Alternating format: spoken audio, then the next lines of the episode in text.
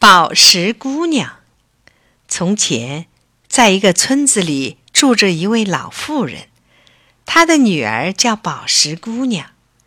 他们家很穷，宝石姑娘有个姨妈住在城里，见她娘俩生活困难，就让她到自己家来学手艺。宝石姑娘到了城里，过上了好日子，渐渐的就变得懒了。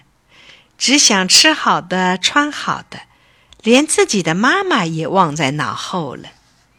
冬天快到的时候，姨妈做了一篮子饼，叫她送回去给母亲吃。宝石姑娘换上漂亮的衣服，穿了一双新鞋子，挎起竹篮回乡下去了。宝石姑娘出了城门，走上大路。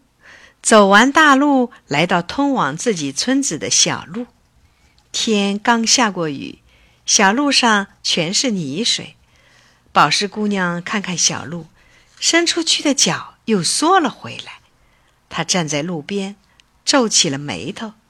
她左看右看，怎么也舍不得自己的新鞋子踏进泥水里。突然，她看到了篮子里的饼，心想。用饼垫着走，鞋子就不脏了。宝石姑娘从篮里拿出一张饼，放在路上。她站上去试了试，走出一步，新鞋上没有沾上泥水。她觉得这办法真好，于是放一张薄饼，走一步，一张张薄饼像荷叶托住了宝石姑娘的脚。她只顾自己的新鞋子干净。一点也不管自己的母亲在自己家里挨饿，这蓝饼是姨妈送给母亲冬天的口粮啊。泥路快到头了，篮子里的饼也空了。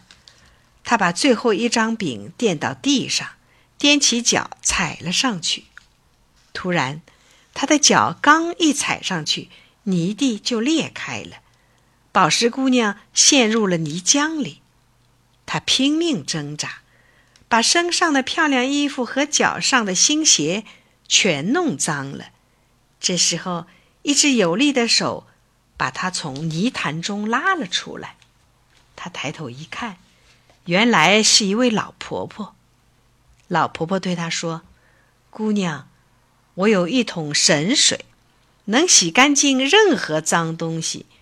你把地上的饼拾起来洗一洗吧。”宝石姑娘抢着说：“不，老婆婆，还是先让我把衣服洗干净吧。”老婆婆说：“好吧，就把你这个不孝敬母亲的女儿洗一洗吧。”说罢，她拎起水桶，往宝石姑娘身上一浇。